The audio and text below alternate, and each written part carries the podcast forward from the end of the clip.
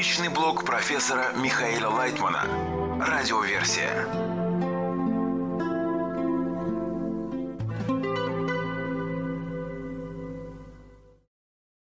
Материалы персонального блога Михаила Лайтмана от 4 ноября 2022 года. Возвращение в лоно природы. Вопрос. Допустим, человек совершил какой-то проступок. Как мы можем помочь ему? Нравоучениями? Ведь существует куча методик. Ответ. Мы можем помочь ему привлечением к себе и соединением с другими. Привлекать к нам, чтобы был в коллективе, взаимодействовал со всеми. Пытаться адаптировать его к этому. Вот и все. Что тут непонятного? Все люди, которые читают мой блог или слушают меня – сразу же поймут эту элементарную истину. Что, я должен затоптать его в грязь? Я же при этом не исправляю его. Я должен быть настроен на исправление.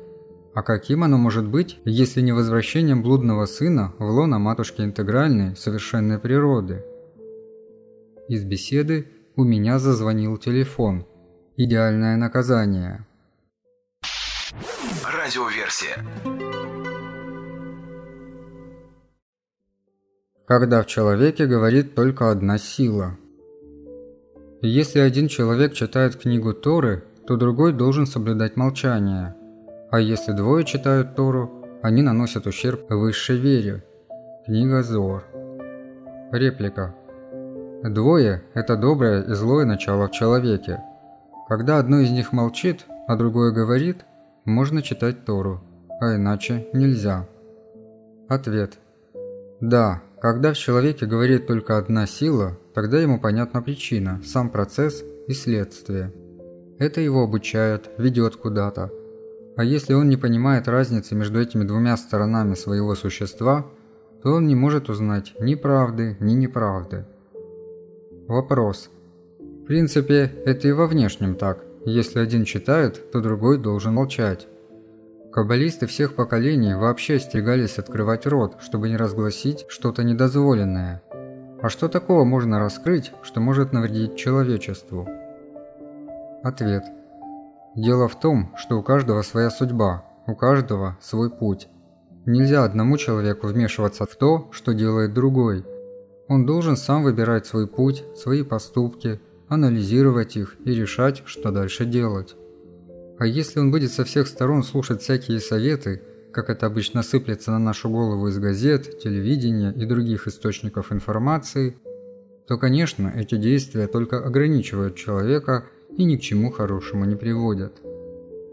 Из телевизионной программы «Духовные состояния» 23 октября 2022 года. Радиоверсия. Свет души. Объясню тебе это на примере человеческих душ, которые тоже духовны. И этот сформулированный в простом виде духовный закон известен. Есть, безусловно, множество душ, соответствующее числу тел, в которых эти души светят. Но они отделены одна от другой отличием формы, присущим каждой из них. Учение десяти сферот, часть первая, сокращение и линия. Внутреннее созерцание – Глава 1, пункт 4. Вопрос. Что значит «есть души» и у каждой души есть какое-то тело? Ответ. Желание само по себе еще ничего не значит. А вот его форма, то есть к чему оно стремится, чем оно желает наполниться, определяет суть самого желания и того объекта, в котором оно проявляется. Вопрос.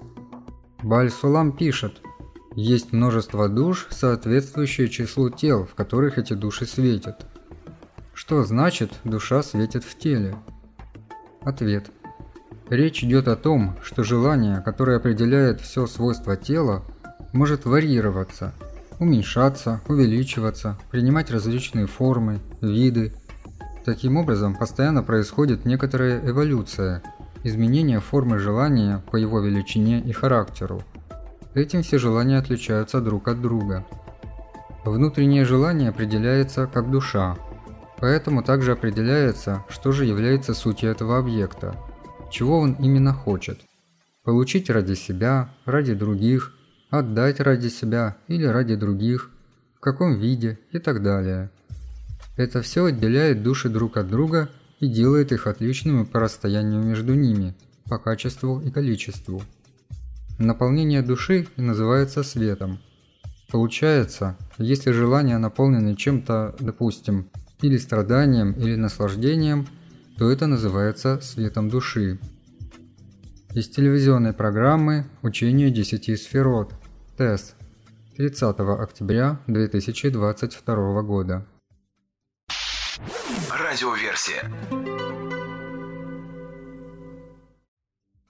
Разум и чувства. Что важнее? Вопрос. Вы сказали, что до 13 лет человек воспринимает мир только в чувствах, а разум включается уже после 13 лет, когда он может анализировать все, что ощутил до этого? Ответ. Примерно. В наше время это может быть не в 13, а в 25 лет, поскольку нынешнее поколение находится в запоздавшем развитии. Это отмечают все, Психологи, социологи, статистика, опросы. Наше поколение более инфантильное. Молодые люди желают оставаться дома, не хотят создавать семьи, брать на себя ответственность, предпочитают сидеть в кафе, уткнувшись в свои телефоны. Реплика. Согласно нашему развитию, каждый человек в принципе ребенок. Он совершенно не воспринимает мир разумом. Ответ. Мы воспринимаем все через чувства, хотя не можем себе в этом признаться. Не понимаем этого сами, потому что наша материя – это желание насладиться, наполниться. Поэтому, прежде всего, мы чувственные датчики, а потом уже осознающие то, что мы чувствуем. Наше сознание вторично, а материя, то есть чувства, первичны. Наши чувства настолько владеют нами и давлеют над нашим сознанием, что мы просто этого не воспринимаем, не отдаем себе отчет – мы не можем выйти из этого, наблюдать со стороны, исследовать. Я даже не пытаюсь объяснять это людям. Только лишь те, кто начинают обретать второе чувство, свойство отдачи, вместо свойства получения, могут подсчитать, осознать, оценить, взвесить, насколько они находятся в свойстве получения и в соответствии с этим, как могут собой управлять, взвешивать и так далее. Из беседы у меня зазвонил телефон – Разум и чувства. Что важнее? Радиоверсия. Из старой парадигмы в новую. Реплика. Допустим, человек живет как червячок внутри яблока, и вдруг в нем что-то пробудилось. Ответ. Откуда что-то пробудилось? Только исходя из того, что он живет внутри своей среды, и то, что в нем пробуждается – возникает только от связи с окружением. Как получше использовать среду – это его программа саморазвития. Использовать свои внутренние и внешние возможности для большего наполнения, большего комфорта – так происходит сегодня и так было на протяжении миллиардов лет развития Вселенной. Мы не представляем, что можем существовать в другой парадигме, а Каббала потихонечку выводит нас из старой. Она говорит – если ты будешь поступать так-то и так-то, ты привлечешь на себя ту силу, которая находится вне эгоизма, и она начнет менять тебя внутри твоего эгоизма, эродировать на тебя. Появится такая радиация, такое воздействие извне, что ты станешь развиваться внутри этого яблока и двигаться к выходу из него, то есть к выходу из своей эгоистической природы. Постепенно, в той мере, в которой ты будешь изменяться – ты начнешь ощущать, что есть другая парадигма, вне этого яблока. Но изменения станут происходить лишь в той мере, в которой ты будешь производить определенные действия, вызывающие эту внешнюю силу. Только она и способна это сделать. Из беседы у меня зазвонил телефон. Эволюция творения. Радиоверсия. Мухоморы нам помогут? Вопрос. Микродозинг – это употребление чуть-чуть мухоморов, чуть-чуть ЛСД, чуть-чуть чего-то еще. В Силиконовой долине это практикуется. Микродозинг повышает продуктивность, креативность. Главное употребление – 1 к 10, 1 к 20. Главное – соблюдать эти микродозы, и они дают сразу эффект. В YouTube сотни тысяч просмотров о том, как это расширяет сознание без последствий. То есть ты как бы становишься микронаркоманом, но не наркоман. Почему человеку все время надо заводить себя? Ответ. В этих самых микродозах есть два очень интересных следствия. Первое – это то, что человек начинает подниматься выше себя. Так он себя ощущает. И второе – это то, что он начинает видеть не только выше себя, а я бы сказал, вне себя. Так что это притягивает людей. А что в нашей жизни еще есть? Реплика. Только не призывайте к микродозингу. Ответ. Я ни к чему вообще не призываю. Меня самого это не тянет. Я хочу реально смотреть на вещи, а не через какие-то психотропные препараты. Вопрос. Вы все время призываете к связи человеческой, к теплым отношениям. Здесь есть свой микродозинг? Ответ. В связях между собой? Конечно, да. Мухоморы тут ни при чем. Когда мы соединяемся, мы притягиваем высший свет, и он воздействует на нас, расширяет наше сознание, поднимает нас в другое измерение. Вопрос. Несмотря на то, что не хотим соединиться, не хотим вообще никакой связи? Ответ. Именно поэтому. Через это сопротивление быть в связи друг с другом и доброй связи мы притягиваем эту силу. Это и есть настоящий микродозинг. Мы можем притянуть микродозу высшего света, но на большее мы не способны. Но каждый раз, притягивая к себе его различные вариации, мы постепенно, постепенно создаем себе некую ампулу, запас этой микродозы, с помощью которой мы начинаем ощущать уже высший мир. Вопрос. А эти микродозы копятся в нас?